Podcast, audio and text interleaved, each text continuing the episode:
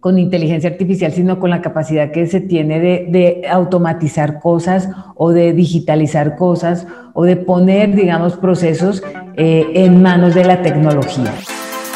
Bienvenidos a la segunda temporada de Teliapod. Soy Margie, directora general de Telia IP, apasionada de la tecnología y el futuro. En esta temporada tendremos invitados especialistas en diversas tecnologías, desde fintech hasta de marketing digital. Estoy segura que podrás aplicar técnicas, tácticas, estrategias que aporten valor a tu negocio y sobre todo que conozcas cómo con la tecnología puedes crecer tus ventas, eficientar tus procesos, ser una empresa ágil y escalar tu negocio. Ayúdanos a llegar a más escuchas compartiendo este podcast, ya sea por WhatsApp, o por tus redes sociales. Ahora sí, te dejo con el episodio. Sin duda un tema controversial, dejar los procesos de selección en manos de tecnologías basadas en inteligencia artificial o machine learning traerá diferentes opiniones, pero indudablemente va a seguir avanzando. El trabajo del reclutador no se va a terminar, se va a transformar buscando siempre la agilidad y la eficiencia en los procesos. Lo que definitivamente no se puede descuidar son los temas humanos. Y platicar con Sandra me hizo de en verdad reflexionar sobre la importancia de dónde estoy enfocando mi tiempo como líder. Me hizo romper paradigmas. Sandra es directora ejecutiva de Capital Humano en Grupo Actinver. Además, es fundadora y presidenta de Vistim, Arquitectura Humana, Bienvenida, Sandra. Muchísimas gracias por, por tu tiempo, por compartir toda tu experiencia. La verdad es que, eh, pues obviamente sabemos, ¿no? Que este tema de, de que nos tienen todavía este, atrapados en casa. Bueno, ahorita en atrapados, ¿no? Más bien estamos, estamos trabajando en, casa. Y bueno, la, la ventaja de, de, contar con estas herramientas de tecnología que nos permiten conectar con diversas personas y compartir eh, aprendizaje sobre todo, ¿no? Entonces, este, pues muchísimas gracias por, por tu tiempo.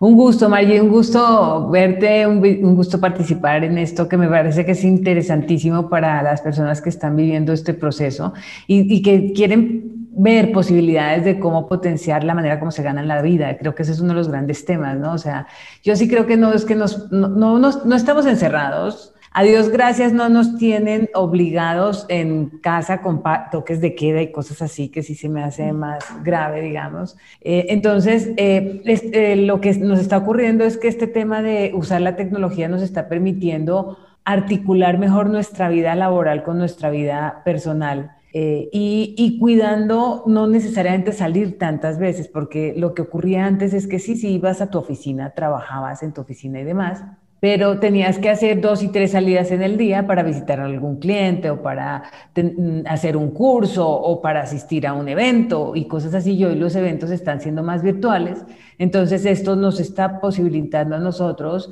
pues poder estar sin tantos traslados, siendo más efectivos, digamos, en, estar presente en diferentes eh, aspectos, digamos, de, la vida profesional, ¿no? Sí, así es. ok. Oye, Sanders, me gustaría empezar con algunas preguntas para conocer un poquito acerca de, ti y este, ¿con quién te gustaría tener una conversación, una cena eh, de estas eh, personas a lo mejor conocidas, ¿no? En el mundo. Oye, esa pregunta no me la imaginaba, no sé cómo, eh, mira, siempre he pensado en mujeres, eh, en mujeres que, que, hacen la diferencia, ¿no? O sea, eh, me hubiera gustado y me hubiera encantado conocer a Coco, a Coco Chanel. Me hubiera encantado, no sé, tomar una cena y que me contara la experiencia de haber conocido a su papá con Indira Gandhi, a su abuelo, perdón, con Indira Gandhi. Y bueno, no sé, me hubiera encantado conocer, pero creo que ninguna, ninguna vive ahorita. De las que viven hoy, me encantaría eh, comer eh, o cenar con la expresidenta de Alemania. Ajá.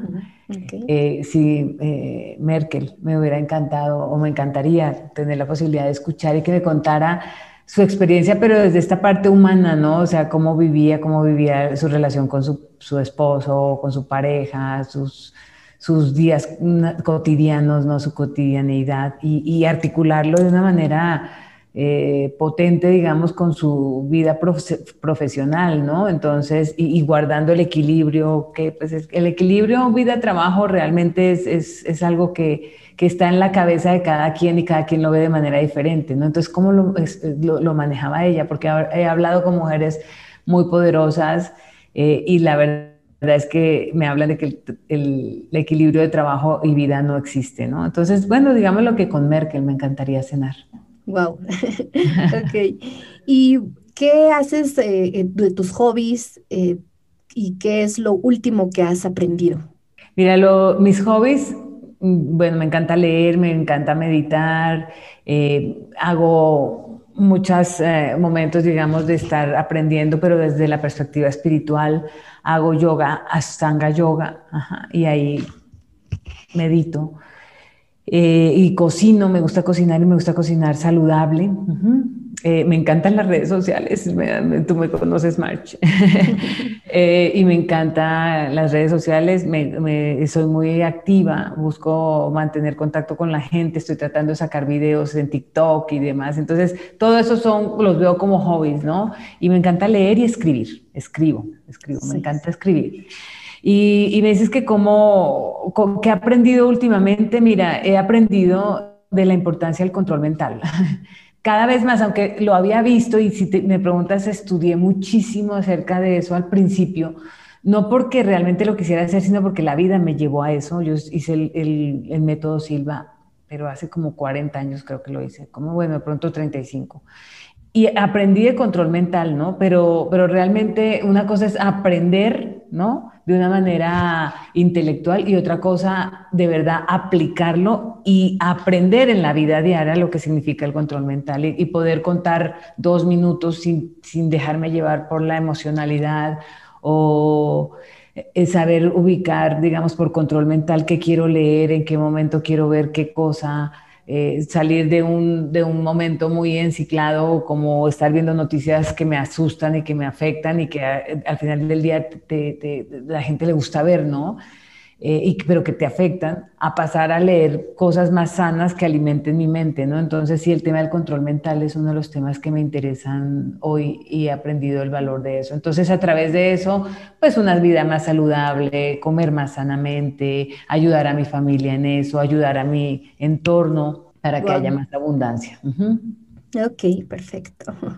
Pues ahora sí, pasando al tema que vamos a platicar hoy. Y justo pues una de las cosas que mencionabas es este, que escribes mucho y, y justo te comentaba eh, previo a, a, a, esta grabación que yo justo había empezado a leer mucho tus artículos porque me parecieron muy, muy relevantes, cómo involucrabas la parte de la tecnología y, y pues obviamente en tu especialidad, ¿no? Que es la parte de, del recurso humano, capital humano. Y, bueno, últimamente, en los últimos años y más recientemente, sobre todo por este tema eh, que estamos viviendo, eh, las tecnologías han sido, pues obviamente, un detonador de, pues, de uso en los diferentes, pues en las, en las diferentes áreas de la empresa, ¿no? Y una de ellas es la inteligencia artificial, que pues obviamente ha, revolucionado, pues no solamente al área de recursos humanos, sino, sino a toda, toda la empresa como tal, ¿no? Eh, ¿Por qué consideras importante adoptar la, la, inteligencia artificial en las empresas en general? Mira, la, la, la tecnología y todo este tema de la digitalización y automatización y robotización, ya después cayendo en la inteligencia artificial y machine, learning e inteligencia artificial, digamos, ha sido algo que nos viene abordando desde finales del siglo pasado. Eh, y, y, básicamente en la pandemia nos dimos cuenta que definitivamente aquellas personas que o aquellas empresas que no automatizaran ciertos temas se iban a quedar atrás en, en sus mercados, ¿no? O sea, por la cantidad de personas que puedes atender, por la cantidad de cosas a las que puedes llegar y demás. Y, creo firmemente, Margie, que no necesariamente tiene que ver exclusivamente con, con inteligencia artificial, sino con la capacidad que se tiene de, automatizar cosas o de digitalizar cosas o de poner, digamos, procesos eh, en manos de la tecnología, ¿no? Eh, entonces, ¿por qué es valioso? Porque verdaderamente a través de, la, de que tú automatices, puedes llegar a muchísimos más clientes o puedes mejorar tu entorno organizacional de una manera más inteligente. Entonces, repensar la manera como, como haces tu negocio hoy en día, incluso puedes generar más trabajos sin necesidad de tener colaboradores directos, sino a través de articular servicios, ¿no? Que, se vuelven otra compañía, ¿no? Eh, y que al final del día te permiten llegar a tu cliente final, ¿no? Entonces, si eres un productor, muy probablemente necesitas una empresa que, que distribuya de manera adecuada, pero que, que, se cuelgue de una plataforma y que sea más fácil, digamos, que te ayude a llegar a, a tus clientes y que tú puedas monitorear la manera como está llegando el producto a los clientes sin necesidad de que tengas toda la automatización, ¿no? Entonces, lo que está generando este tema de, automatizarnos es que mm, cada vez somos más como ecosistemas organizacionales, ¿no? O sea, eh, pero ecosistemas no solamente de grupos de interés, sino verdaderamente ecosistemas articulados que llegan al cliente final. Y esto gracias a la tecnificación y a la, digamos, a la tecnología. ¿no? Tecnología no es solamente, como te decía, eh, las computadoras o inteligencia artificial o robotizar, sino es también en la gestión de datos. También es tener la nube y qué, para qué sirve la nube, entenderla, ¿no? Eh, y gestionarla. Eh, es también gestión de dispositivos móviles, ¿no? O sea, cómo gestiono la, el tener datos e información o conexión o conectividad a través de mis dispositivos móviles y por último las redes sociales, ¿no? Entonces, todo eso tiene que estar conectado. Entonces, la inteligencia artificial per se te sirve si tú puedes conectarlo con todos estos temas eh, y, y, bueno, y también la tecnología, ¿no? Si lo puedes conectar con todos estos temas que te potencian entonces las habilidades que tienes al interior de tu organización. Claro, sí, definitivamente. ¿De, qué manera crees que, específicamente ya hablando de recursos humanos, la inteligencia artificial esté ayudando a mejorar los procesos, ¿no? En, general del, de, ah, esto, bueno, específicamente del, del, área de recursos humanos, pero a lo mejor, en, digamos, de un proceso específico, ¿no? Mira, yo creo que, y, hablando ahora sí de la inteligencia artificial exclusivamente, en procesos de recursos humanos, la inteligencia artificial sí te mejora procesos que podían eh, manejarse de una manera muy mm, aleatoria, digamos, o muy a la voluntad de las personas, como es el reclutamiento. Eh, ayuda mucho la, inteligencia artificial a estandarizar y a dar un, tratamiento específico a los, a los colaboradores o a los candidatos más bien, eh, a través de una experiencia bien dirigida en, en, algo de inteligencia artificial que puede ser un bot o un chatbot eh, no necesariamente tiene que ser, a veces nos imaginamos que inteligencia artificial pues es un robot que va caminando, ¿no? Y es así con, como humanoide, ¿no? Realmente hay muchos mecanismos de inteligencia artificial que están que son virtuales, están en, digamos, dentro de una computadora y que te brindan una experiencia, ¿no? Pero eso por el lado del, del candidato, pero si lo vemos por el lado de los colaboradores de recursos humanos, la verdad es que una de las tareas que más encicla, que la gente menos eh, quiere, digamos, es todo el trabajo masivo que hay con el reclutamiento el reclutamiento y selección, es decir, entrevistar al día 100 personas, tener que entrevistar muchísima gente, las personas se agotan, ¿no? Y llega un momento donde ya la calidad del servicio que le entregan a las personas no es la misma, aunque tengan muchísima voluntad por, por la cantidad de interacción que tiene con, con diversas personas pues dicen, necesito comer y entonces la persona que llegó a la hora de la comida pues no va a recibir el mismo servicio que la persona que llegó a las nueve porque pues porque la persona está comiendo y está en su momento de descanso y cosas así, ¿no? Entonces el, el servicio pues no es el mismo. Y, y, la inteligencia artificial sí viene a ayudarnos a articular eh, profesionales buenos de capital humano con eh, esta inteligencia artificial y entonces ofrecer un mejor servicio a los posibles candidatos, ¿no? Y que tengan una buena experiencia tanto a través de la inteligencia artificial como cuando ya tienen contacto con, con el ser humano, que sean las personas que, que están prefiltradas, ¿no? Por un, prefiltradas en términos de, de competencias, en términos de habilidades, en términos de, de, experiencia previa, ¿no? Y de preferencias de trabajo y de ciertos temas que podría eh, estar buscando el puesto como reubicación a una ciudad o a un país específico o un manejo exacto o muy bueno de otro idioma o cosas así. Entonces eso lo puede prefiltrar la inteligencia artificial y ya cuando llegan a una entrevista, pues son una entrevista más, más graneadas, digamos, más, más eh, específicas, ¿no? Con un número más manejable de personas. Y entonces permiten eh, en determinado momento ya articular un mejor servicio a las personas y que tengan una respuesta adecuada en tiempo, ¿no? O sea, que se les pueda decir a tiempo un no, oye, no, en este momento no, no podemos seguir contigo, pero vamos a buscar otras vacantes para ti, mientras que los que sí siguen también saben, estás en el proceso y pronto te, te pondremos un, un entrevistador en persona, ¿no? O cosas así, ¿no?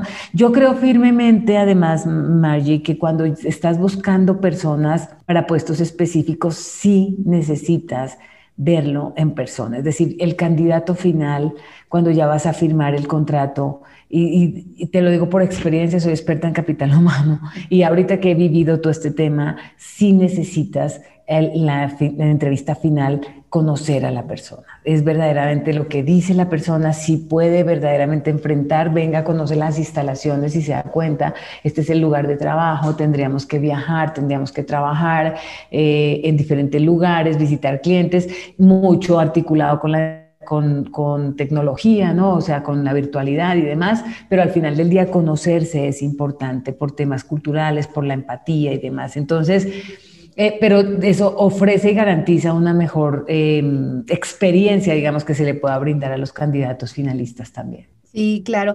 Y, te iba a preguntar eh, justo cuál ha sido el reto o los retos que han enfrentado ustedes en, el área de recursos humanos eh, o como expertos en recursos humanos para todo este tema de, de, las entrevistas, ¿no? Porque pues obviamente ahora con este tema de pues menor contacto, ¿no? Este, eh, pues definitivamente la tecnología hace un buen papel en el sentido de a lo mejor eh, pues evitar justo este contacto, pero este tema que acabas de comentar, ¿no? El, el, el que definitivamente se tenga que tener eh, una entrevista a lo mejor final para poder pues digamos, humanizar, ¿no? La, el, el, el, o como dices, el verificar. ¿Cuáles han sido los, los, los retos que han tenido ustedes eh, en, este, pues en este nuevo contexto, ¿no? Que estamos viviendo. Mira, ahorita creo que ya se ha normalizado esta nueva normalidad, y, permíteme decirlo así, porque estoy segura que, aunque suena como una redundancia, no es pleonasmo, es decir, eh, sí es una nueva normalidad. Sí, o sea, sí estamos viviendo ahorita ya, ya, y ya se está normalizando, ya las personas están dándose cuenta que tenemos que tener protocolos, que tenemos que estar lavando las manos, que tenemos que usar gel, que tenemos que usar tapabocas todo el tiempo, etcétera, ¿no?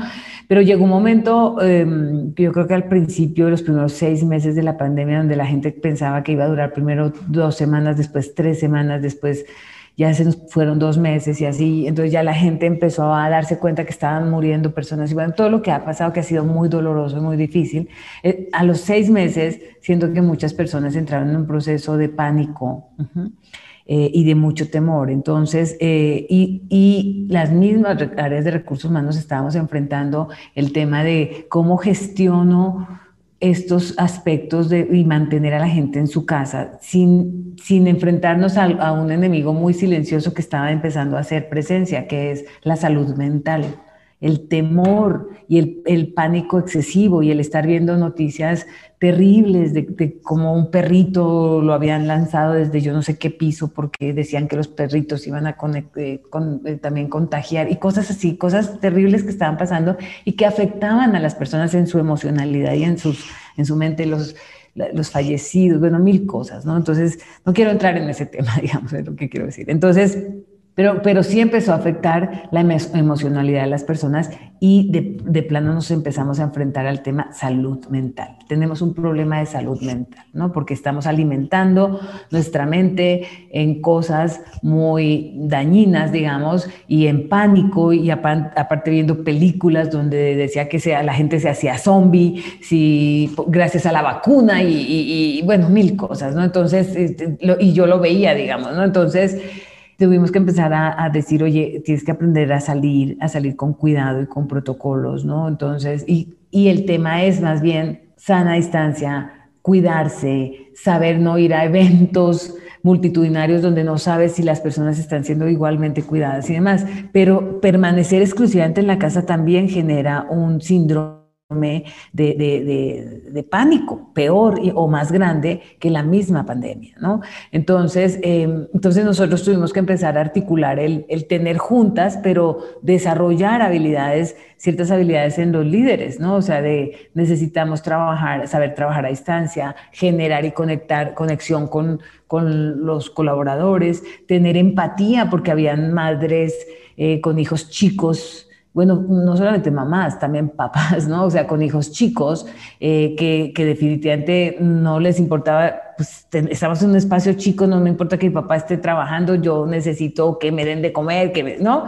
Y entonces empezaron a articular verdaderamente el trabajo con la, con, con la vida cotidiana y, y tener diversas responsabilidades. Bueno, se hizo pesadísimo, entonces el estrés, la angustia, el voy a perder mi empleo y mil cosas que estaban ocurriendo y cuando va a llegar la vacuna, todo eso empezó a pasar hacia el mes de octubre, fue muy, muy pesado, pero ya había más, un poquito más de educación hacia el mes de octubre, noviembre, de cómo era esta pandemia. Entonces, mm, eh, cuando, cuando en enero, en enero se hizo altísima la, la curva, y hacia febrero empezó a bajar, marzo ya, ya empezó a estabilizarse, ¿no? Ya inclusive pudimos hablar de, de, un semáforo en rojo en Ciudad de México, por ejemplo, y entonces nosotros empezamos a pedirle a las personas que, que de manera articulada vinieran a trabajar, vengan a las oficinas, eh, un día de, cinco, vengan a la oficina, ¿no? O sea, y que ni 100% home office ni 100% oficina, ¿no? Era una, como esa articulación lo que buscamos, menos a las personas vulnerables, eso sí lo teníamos muy claro, ¿no? Entonces, eh, nos dimos cuenta que, que manejar los las, uh, dispositivos móviles, que las personas se pudieran conectar con diversas plataformas, todos esos temas nos tocó empezarlos a manejar. Y cuando nos dimos cuenta que los directivos eran otros de los que estaban más apanicados y que estaban viviendo también procesos de bueno, de, mi familia está enfermándose, pero ¿qué hago con el trabajo? Y aparte me exigen ser un buen líder. O sea, mira, el tema salud mental se volvió un tópico. Claro, sí, No, me... Está cansada de, de cámaras, ¿sabes? A veces siento que están un poco cansados de cámaras. Sí, ya no, incluso los, los niños también, yo noto a mis hijas ya cansadas de las clases en línea.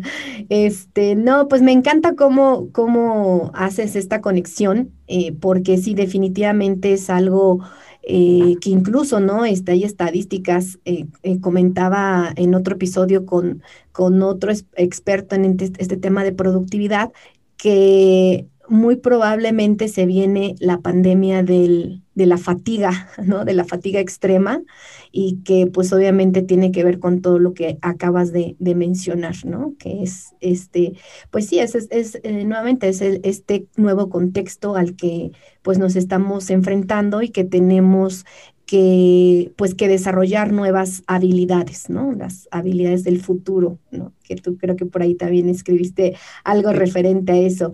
Sí. Y, para enfocarnos un poquito más a la parte de, cómo el, este, este departamento o, empresas de recursos humanos están involucrando eh, la, la, inteligencia artificial como en la búsqueda del talento, ¿Qué ventajas y qué desventajas crees que ha traído la adopción de, tecnología para los reclutadores?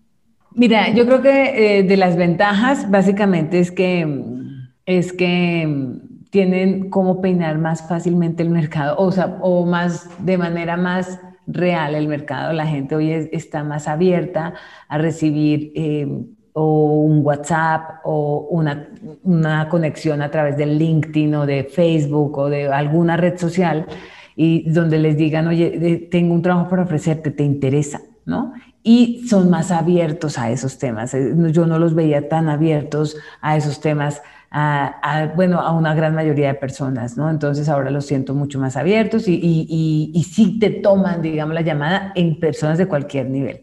Otro punto que he notado es que la gente le está cayendo el 20 que si no tienes redes sociales no existe en buena medida en este mundo virtual, ¿no? O sea, si no tienes una presencia, una imagen, esto, un, y tu marca, digamos, como persona y como profesional, en, las redes, pues tampoco existes para los reclutadores, ¿no? Entonces, eh, ya el boca en boca no funciona tanto y tan efectivo como funcionaba antes, o sea, se, nos exponenció todo, ¿no? Entonces, entonces sí veo más gente sacando y abriendo redes sociales eh, y yo tuve varias conversaciones de 2013 a 2016 más o menos en procesos de transformación digital donde las personas decían, yo jamás voy a tener una red social o más bien eran muy cerrados a aceptar solamente a sus amigos, en, por ejemplo en LinkedIn, ¿no? O sea, solamente a las personas que conozco les acepto y demás. Y pues te das cuenta que eso es un poco irreal, ¿no? O sea, y si quieres llegar a tener 40, 30 mil eh, contactos en LinkedIn, por ejemplo, pues a veces te tienes que abrir mucho a gente que no necesariamente conoces, pero que tiene, compartes intereses profesionales. Entonces, quizá tu red profesional puede ser mucho más amplia que la red de amigos exclusivamente, ¿no? Entonces, siento que la gente se abrió mucho más, lo cual facilita encontrar de mejor forma el talento, ¿no? ¿En qué otra medida se, eh, se, ha facilitado? En que hay muy buenos buscadores, que se ha potenciado eh, bien mm, estas herramientas, ¿no? Los bots los, y los, las herramientas, digamos, que, que empujan la, la, búsqueda con perfiles claros y demás, te ayudan. Eh, entonces ya no tienes que pasar horas y horas buscando candidatos de manera manual, casi a través de las redes, pero manual, ¿no? Sino que ya lo puedes hacer, digamos, a través de buscadores y demás, ¿no? Entonces, mm, y empezar a educar a las personas acerca de qué deben usar en sus redes para que los vean más y los encuentren más, ¿no? Esos los hashtags y todo eso que son importantes para que los encuentren, ¿no? Entonces, cada vez veo más esta adopción digital, en, tanto en candidatos como en reclutadores.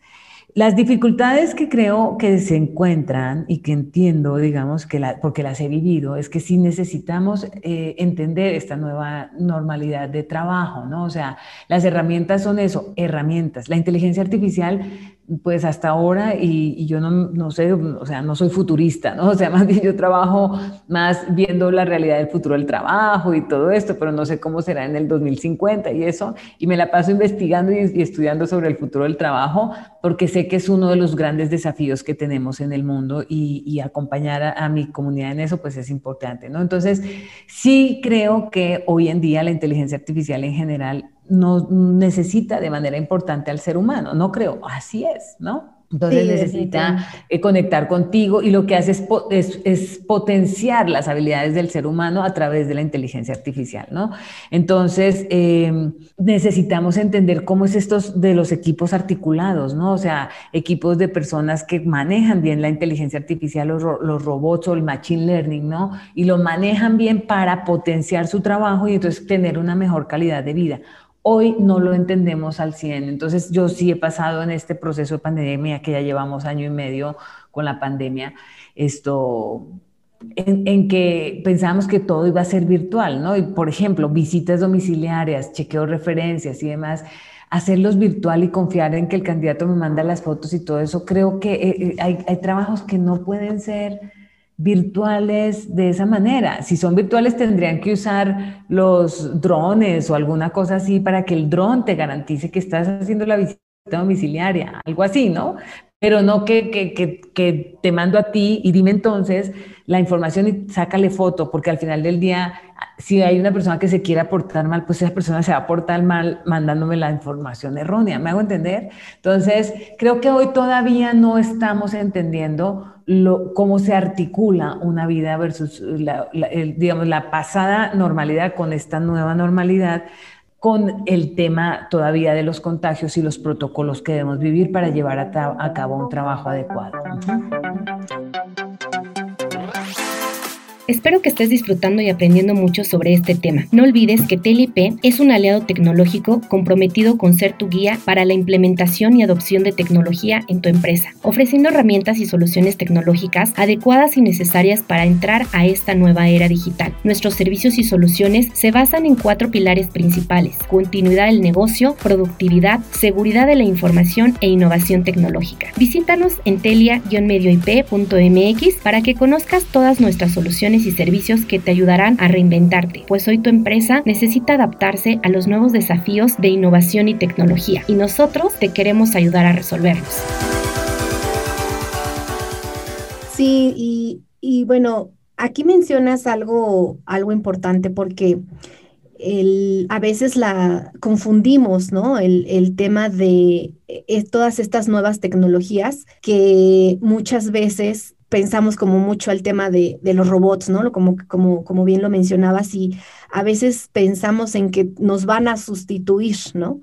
Pero tú lo, lo, mencionas bien y lo aclaras, eh, me encanta porque dices, es para potenciar, ¿no? O sea, y, que justo como seres humanos, eh, pues tengamos un, una mayor, eh, un mayor desarrollo o capacidad o desarrollemos nuestras capacidades creativas, ¿no?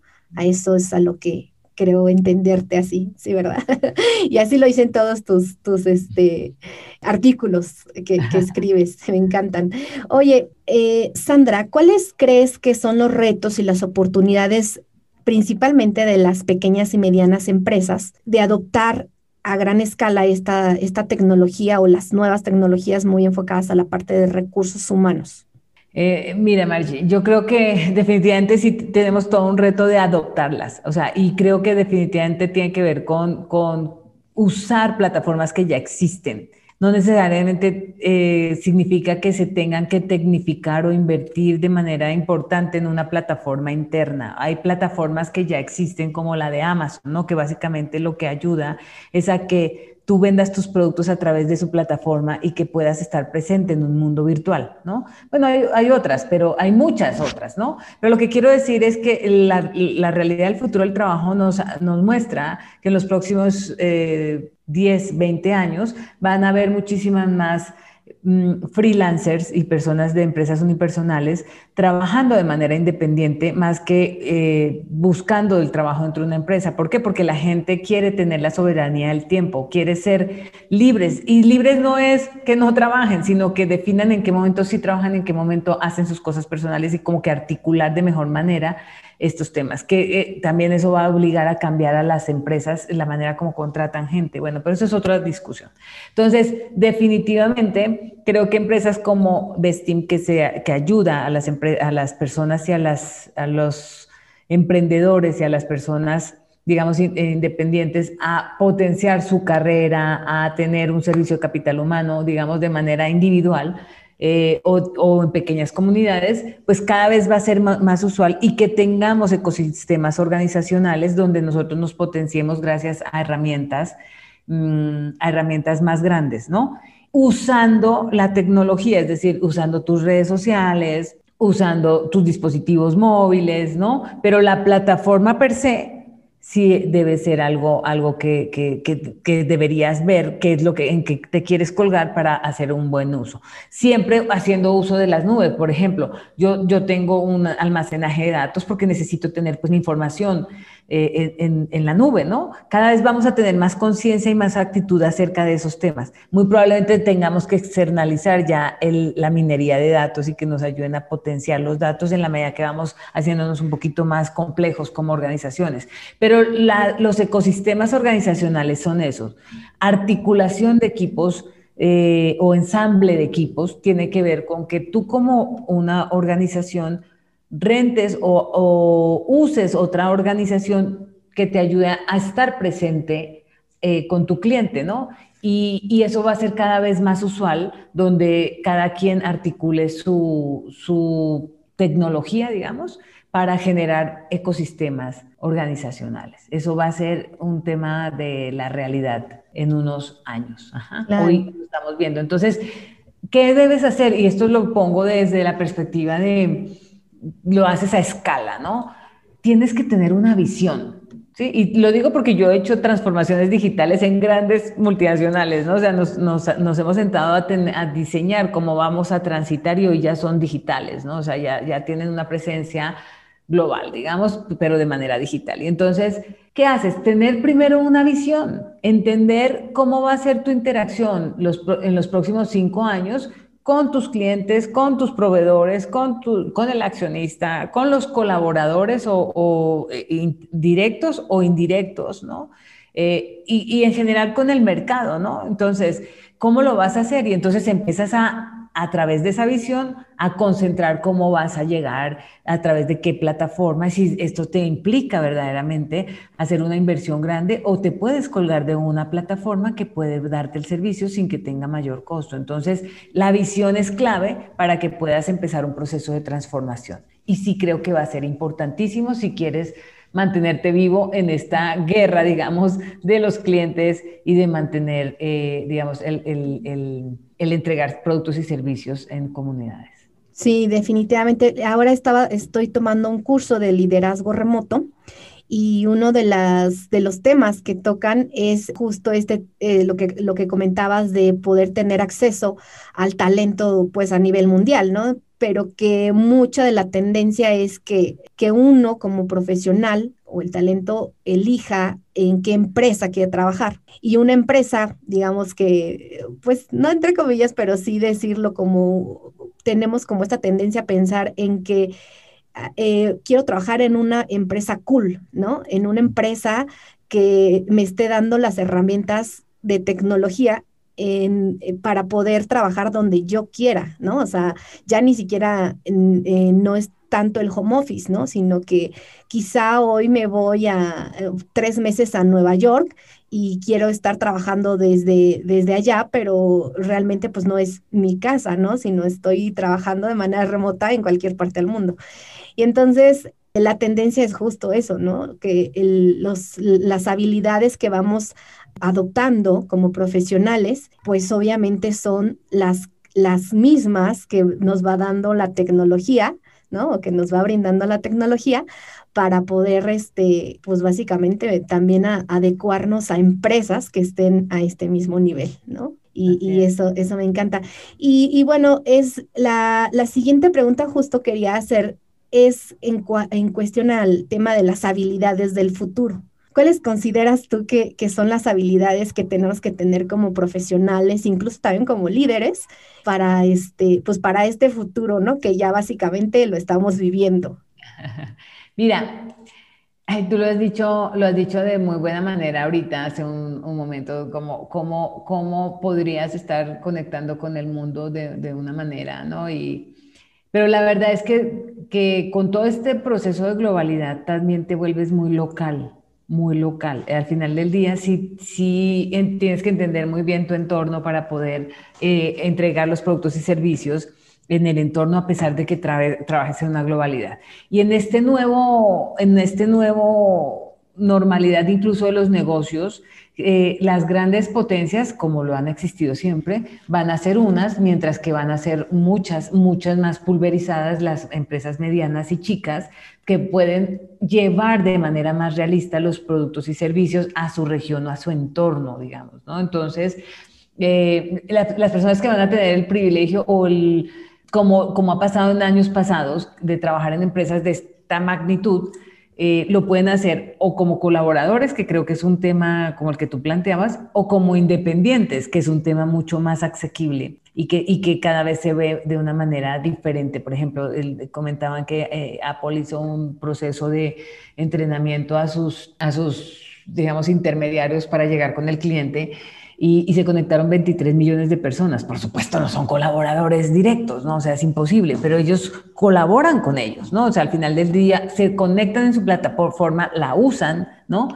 Y, y, saben, digamos, eh, manejarla. Entonces, si tú quieres estar en tu en tu nicho, digamos, adecuadamente y, y, estar preparado para gestionar eh, esta nueva realidad de los negocios, del trabajo y demás, hay varias habilidades, pero voy a hablar de las 10 top, ¿no? O sea, una es, es que tengas, que sepas innovar y la innovación no es pensar en el futuro, La innovación es, es, capaz, es esa capacidad de mejorar ese producto o servicio que estás entregando a tu, a tu comunidad y estar en ese proceso de innovación a través de la retroalimentación continua. Es decir, y, y, partiendo de la base de, de, aquí estoy en este momento, ¿cómo voy a, mejorar mi entorno eh, desde lo que veo hoy? ¿no?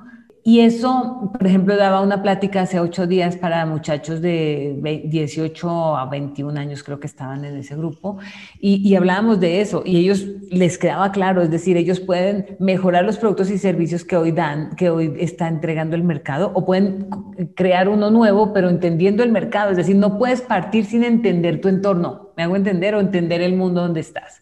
Y entonces eso conecta con, con la competencia que te, que te quería comentar, innovación y pensamiento analítico, es decir, no es solamente ah, ser capaz de innovar, pero sí eh, tener pensamiento analítico y de, qué es lo que voy a entregar como, como servicio, ¿no? O qué, es la mejora que voy a entregar que me diferencie en el mercado en el que estoy, ¿no?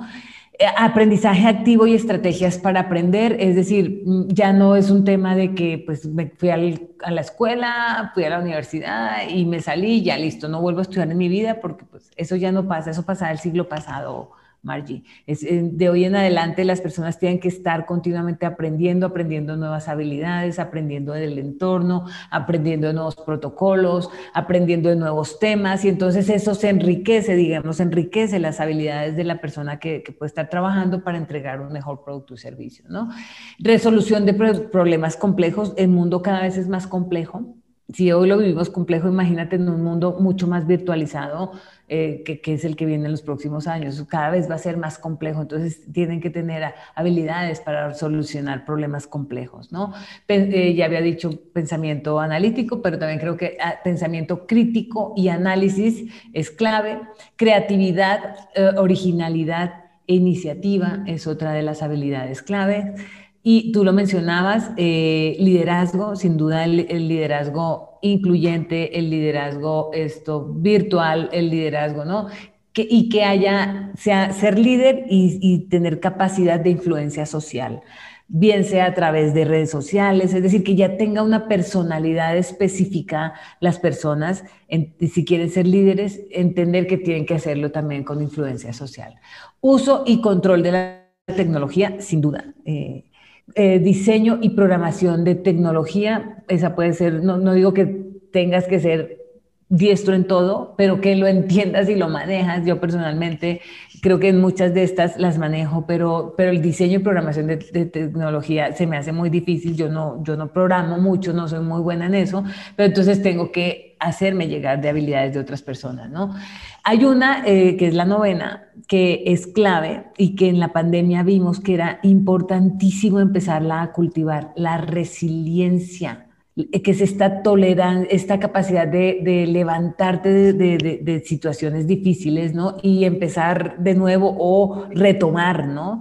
Tolerancia al estrés, o sea, de acompañía de la, de la resiliencia y flexibilidad, es decir, no poderte poner monotemático en un tema y no poder saltar de ahí, salirte y, seguir tu camino, ¿no? Entonces, la, la, resiliencia, la tolerancia al estrés y la flexibilidad es un cúmulo, digamos, de habilidades que se requieren hoy eh, y a partir de hoy en adelante. Y racionamiento, ideación y resolución de problemas. Esas son las grandes habilidades que visualizamos que deben tener las personas que quieran triunfar en este mundo de hoy. Sí, y de hoy del futuro.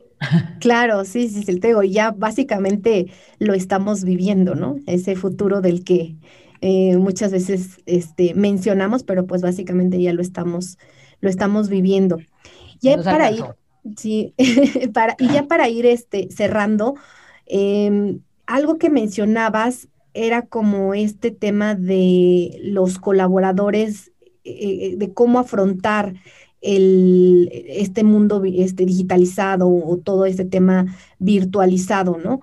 ¿Qué riesgos consideras que, que eh, pues a lo mejor tendríamos que estar preparados o, que vamos a afrontar en tema de, pues a lo mejor de cultura de trabajo remoto, en, en el sentido en que una vez se haya implementado a lo mejor de forma total la parte de inteligencia artificial, ¿no? O de alguna otra tecnología, que este, ¿Y qué, riesgos consideras? Creo que mencionabas uno muy importante, el tema de la salud mental, pero ¿qué otro riesgo consideras? Eh, no sé si te entendí la pregunta. Básicamente, ¿qué, qué, riesgos veo en esta transición? Ajá, exactamente. Una vez que a lo mejor ya esté, pues más, digo, al, final ahorita estamos en un, en un esquema de trabajo híbrido, ¿no? Este, tú lo mencionabas, poco a poco, este, vamos a, eh, pues estamos yendo a la oficina, ¿no? Uno, dos días, pero creo que sí la tendencia eh, está más enfocado a, al trabajo remoto, ¿no? en su totalidad, digo, a lo mejor hay algunas posiciones de trabajo que no en su totalidad se puedan, este, eh, pues trabajar de manera remota, ¿no? Pero una vez que ya esté, este, a lo mejor un poquito más digitalizado, 100% digitalizado todo este tema o, aceptado incluso, ¿no? Este, el tema del trabajo remoto. ¿Cuáles crees que, que, son los riesgos que debamos afrontar los, pues, los colaboradores? Sobre todo, quizá a lo mejor en temas de salud, ¿no? O sea, como tú mencionabas, un tema del, del, riesgo de este, la salud mental, ¿no? Mira, yo siempre tiendo a ver oportunidades en todo, ¿no? Entonces, Mira, eh, creo que si lo vemos como una oportunidad, vamos a tener uno de los grandes temas y riesgos que tenemos es que tenemos que aprender nuevas cosas, ¿sí? Tenemos que aprender nuevas cosas, ¿no? Y creo que eso ayudaría en el tema salud mental y demás. Pero bueno, si lo vemos, uno de los grandes temas que veo que están ocurriendo es lo que pasa en las grandes sociedades eh, ya muy avanzadas como Estados Unidos o como, o como Inglaterra, como el Reino Unido y demás, donde hay problemas de soledad de las personas. Personas que, que, que no tienen las, los, las habilidades sociales para, para conseguir pareja, que no saben eh, relacionarse adecuadamente. Entonces, en su trabajo medio salían y entonces empezaban a convivir y, ya articular un poquito más por el tema de necesito vivir, ¿no? El, el, tema social. Pero si ya lo vamos a hacer de manera digital, creo que ese es uno de los grandes riesgos, la soledad. Conozco personas que han permanecido solas toda la pandemia, ¿sí? Solas en su casa. No, claro, conocen y hablan y hablan con sus amigos en el por Zoom, por las diferentes plataformas, pero al final del día el contacto físico con otra persona no lo han tenido. Y eso es difícil. ¿No? Nosotros vemos, y te hablaba hace un momento, el estrés eh, que están viviendo las personas que tienen a los hijos en la casa eh, y todos peleándose por el dispositivo móvil y por el internet y, por el espacio y por lo que gustes y mandes, pero al final del día eso, yo lo diría que eso es como un happy problem, ¿no? O sea, es un problema que, que al final del día es un tema de gestionar y, y, entonces me relaciono mejor con la persona o con mi hijo y entonces empezamos a articular nuestra relación para que respetemos espacios, ¿no? Y es un tema que como no se había abordado antes, tenemos que abordar, abordar reglas y definir reglas que antes las teníamos muy claras en la oficina y en la casa porque pues no nos veíamos en el día, solamente era la hora casi de dormir, entonces ahora las reglas están cambiando, ¿no? Y no saberlas gestionar. Pero creo que uno de los grandes temas colectivos que podemos vivir es el tema de la soledad, el tema de la salud mental, definitivamente el miedo a conectar, el miedo a salir, el miedo a y el burnout, o sea, este tema de quemarse por trabajar en exceso, ¿no? o por estar en mil cosas. Y, y sí, sí lo vivías. Te, te puedo contar mi experiencia. al final del día es delicioso estar en, en, casa y como que no sabíamos cómo era esto de qué rico no tenernos que mover tantas horas de avión que tenías que vivir para ir a atender consejos en otros países, en otras ciudades eh, y demás. Entonces estar en casa delicioso. Párate después de tres horas de estar sentado y te duele la espalda eh, después te das cuenta que, eran tres, mil cosas de las que hablaste de diversos clientes, llega un momento en que tu mente ya también necesita descanso, necesitas dormir, necesitas, ¿no? Y como no tienes la costumbre de estar contratando profesionales de la salud que te ayuden, ¿no? O sea, a ver, necesito un psicólogo que me ayude a ver lo que yo no veo, necesito posiblemente un médico que me ayude a, visualizar lo que yo no veo, que de pronto cada hora tengo que pararme, mover mis, mis zonas eh, eh, que dicen blandas, ¿no? O sea, la cintura y el estómago, caminar, ¿no? Eh, y cosas que hoy recomendamos las áreas de capital humano, ¿no? Entonces sí creo que el tema salud va a ser uno de los grandes temas con este tema de la digitalización y saberlo gestionar, hacer eh, yoga en el mediodía, un poquito de estiramiento, saber comer sano y no solamente algo rápido y que, pizzas y hamburguesas y cosas que sean fáciles de comer, pero que no me dan tanta, no me brindan tanto nutrición. Esto, meditar, ¿no? Eh, tener una vida espiritual, tener una vida social sana, donde salgas de vez en cuando, vivas con la naturaleza, convivas con la naturaleza. Articular eso va a ser difícil.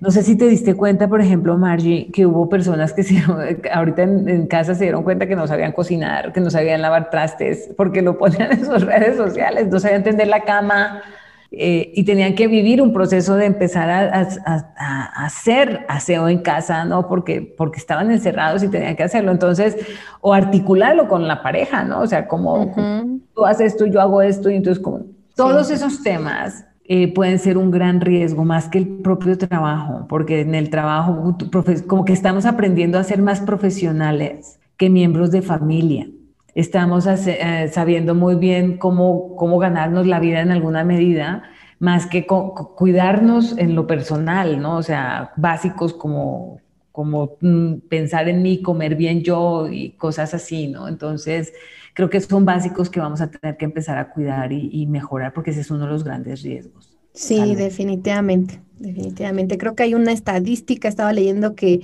el, en, justo en, pandemia fuimos el, de los países con mayor crecimiento en, en, sobrepeso, ¿no? En promedio creo que subieron los mexicanos, este, subieron, y digo subieron porque yo al contrario, yo no me considero de la estadística. Yo tampoco, ni mi esposo, ¿eh? subieron en promedio 8 kilos eh, en pandemia, o sea, México, ¿eh? México. Y sí es... mira, Margie, que yo lo veo de esta manera, es que eh, eh, como no, o sea, como, como comer saludable implicaba, voy a un restaurante saludable, cocinar saludable es algo que no sabes hacer fácilmente, ni siquiera cómo, cómo se maneja. Entonces, qué ingredientes conlleva y demás. Entonces era más fácil pedir eh, pizzas, hamburguesas y esas cosas, ¿no? Pero yo también te digo, mi esposo se bajó de peso comiendo, pero solamente comiendo sano, ¿no? O sea, lo que es que comíamos conmigo. Y mi hijo también, y yo también. O sea, yo me mantuve en mi peso. Sí, qué bueno. Sí, definitivamente es uno de los retos que, y, ya me pusiste a pensar en otros temas que creo que sí he descuidado. este, eh, bueno, en general me ayudó mucho a mí el, el, tema de la pandemia, porque sí, este, estos que mencionas de espiritualidad, de meditar, este, pues llegaron a mi vida a, a cambiarme, pues obviamente para, para mejor este, pero por ejemplo, otros que mencionaste, como el tema de la, de, de que te, o sea, yo estoy como mucho en, en pensar en, en, hacer, este, o sea, como más productiva, ¿no? Este, pero a veces como que de pronto te, te, te, ahí te confundes en qué es productividad y, y, mm. olvidas quizá la parte de convivencia, ¿no? Este, con, con la familia, pero bueno, es un, es un reto. Y ya para cerrar, eh, este, San, ¿qué opinas acerca de, sin la tecnología, de esta frase que es de sin la tecnología no hay futuro para el hombre? Mira, esos son puntos de vista, yo digo que son paradigmas. sí creo que si queremos evolucionar, si necesitamos articularnos adecuadamente con la tecnología. Y lo hemos visto a través del tiempo. Si queremos conectar, hoy, hoy ya podemos hablar ampliamente de cosas que no se hablaban hace 30 años, ¿no? O sea, como, como que la gente tiene más acceso a la cultura de otros continentes, aprender, ya podemos ser muchos más ciudadanos del mundo. La, la, gracias a toda esta evolución tecnológica que ha habido, hay más clase media en el mundo y menos, menos pobreza, digamos. Sí, sí, sí hay pobreza, no digo que no, pero, pero hay menos, ¿no? Eh, y hay más conocimiento, etcétera, ¿no? Entonces sí creo que eh, hay más acceso al conocimiento, hay más democratización de, información, de datos y demás, todo esto gracias a la tecnología. Entonces, la verdad es que si queremos eh, evolucionar, sí, sí requerimos muchísima mm, tecnología. Y te voy a decir una cosa, creo que lo bonito de la tecnología es que nos hace conscientes de que necesitamos ser más humanos, de que si me doy cuenta que mi vecino le dio COVID, ¿cómo le ayudo? Y no solamente si le dio COVID, o sea, si está enfermo, ¿sí? Eh, ¿Cómo le ayudo? ¿Sabes? Creo que, creo que esta, esta pandemia, yo he hecho reflexiones con las personas acerca de, todo lo que vivimos, ¿no? O sea, eh, cuántos, cuántos divorcios hubo, cuántas personas se enfrentaron a darse cuenta que vivían con una pareja que no, no conocían y que ni le gustaba, ¿no? Y que ahora que se encerraron se dieron cuenta, ¿no? Eh, que entonces eso nos obliga a tener relaciones más reales, a tener más presencia, a ser más, más humano, ¿no? A mí personal, personalmente me, no sabes cómo disfruto el, paseo de mi perrita, ¿no? O sea, ir, caminar con ella, me dice mi esposo, pero, pero ¿por qué la tienes que pasear? Porque es un momento entre ella y yo, es un momento entre ella y yo, pero también es un momento con la naturaleza, por caminar, para acompañarla a ella. Y entonces piensas y vives y te das cuenta que hay pájaros, que hay sol y que hay aire y que, ¿no? Entonces sí creo que la tecnología nos hace disfrutar más, más nuestra vida, más el ser, ser lo que somos, ¿no? Ser humanos, ¿no? Y darnos cuenta que sin, sino, por ejemplo, algo que yo descubrí en esta, en esta pandemia y con lo de los artículos y las reflexiones que hacía, era que, o sea, si no cuido mi cuerpo, que es el único vehículo que me mantiene aquí, pues voy a tener una calidad de vida fatal, ¿no? O sea, entonces, ¿y cómo lo cuido? Pues tengo que dormir, tengo que descansar, tengo que comer bien, tengo que trabajar. o sea, el, trabajo también es salud, pero en equilibrio con todo es salud. Entonces, no todo puede ser exclusivamente trabajo y no todo puede ser exclusivamente pegado en las redes, viendo videos, o sino hay momentos de, de conexión con la pareja, contigo, con, ¿no? Entonces el cuerpo es importante, la mente es importante, es decir, cómo y cómo cuido mi mente, eso también lo has visto en mis artículos y en mis redes, estoy cómo cuido mi mente meditando, eh, pero más que meditando, leyendo cosas nuevas, aprendiendo cosas nuevas, tratando de hablar otro idioma. Yo veo a mi hijo hablando, que aprendiendo esto, alemán, le digo, ¿por qué quieres aprender alemán? Pues la verdad es que me parece un buen idioma. No, no me dice porque quiero ganar más dinero, sino porque me parece un buen idioma. Y oye, qué, qué padre aprender porque quieres aprender, ¿no? Pero lo, lo cierto es que cuando aprendes se te abren nuevas avenidas, digamos, en tu cerebro que no tenías abierta. Entonces eso te mantiene vivo. Y por último, la espiritualidad que tú lo mencionaste, es decir, conectar con esta compasión por un perrito que necesita salir y pasear, ¿no? Entonces te hace, a mí me, me hace sentir más persona y más humano el hecho de cuidar y tener la responsabilidad de pasear a mi perra, ¿no? O sea, o de eh, darle una comida suculenta a mi esposo o tener la compasión con una persona, conectar con alguien eh, en condición de vulnerabilidad o cosas así. Entonces, eso, espiritualidad no es solamente el tema Dios, sino ser mejor persona, ¿no? O sea, y cómo conectas. Entonces, sí creo que la tecnología nos está llevando, si sabemos reflexionar acerca de eso, a ser más humanos. Claro, no, qué bonita reflexión. Me encantó porque no la había pensado de esa forma. San, ¿en dónde te puede contactar eh, la gente este, para saber más de, también de, tus servicios en Best Team? Eh, déjanos tus datos, de cualquier forma los vamos a poner en, en las notas del episodio, pero compártenos en dónde pueden conectar contigo. Claro que sí. Mira, yo tengo mi Facebook, eh, que me he dado cuenta que no tiene tanto impacto, pero al final del día tengo mi Facebook público, que estoy ahí como Sandra Zuluaga Rodríguez, y la del pelo morado, ahí está, y toda mi página es morada, y ahí estoy siempre compartiendo reflexiones, más, frases, ¿no? Que, hablan acerca de, del futuro del trabajo, la importancia del trabajo, los errores, etc. Instagram, en Instagram estoy como S. Zuluaga Roth. Zuluaga es las dos con U. Y tengo mi TikTok. Estoy como Sandra Zuluaga Roth. Sandra Zuluaga Roth en TikTok. Entonces, y, y, sí hablo sobre estos temas. Yo ni uso tarjetas ya, querida March. No, ¿verdad? ya nadie, creo. ok, sí, estaba, estaba buscando tu página en Facebook, pero la, la, voy, a, la voy a buscar, pero sí, yo te sigo en Instagram y bueno, pues obviamente tus artículos, el LinkedIn y, y todos estos que me encantan. Pues muchísimas gracias, eh, San. me, encantó platicar contigo y sobre todo porque me hiciste reflexionar mucho. y este, y pues me encantaron estas, esta última reflexión sobre todo. Muchas gracias, Margie. Es un placer colaborar contigo y yo también voy a ver si eh, voy a relanzar mis videos, pero ah, ahora también con entrevistas en videos. Entonces vamos a ver, te voy a entrevistar ahora yo a ti. Ah, perfecto, muchísimas gracias. ok, pues muchas gracias, Anne, de verdad, este, un gusto platicar contigo. Gracias por haber escuchado este episodio de Teliapod. Ayúdanos a compartir conocimiento y a seguir impulsando la tecnología como detonador de crecimiento de las MIPIMES. Escúchanos a través de las principales plataformas y también en telia-medioip.mx. Síguenos en nuestras redes como Telia IP. Te esperamos en el próximo episodio.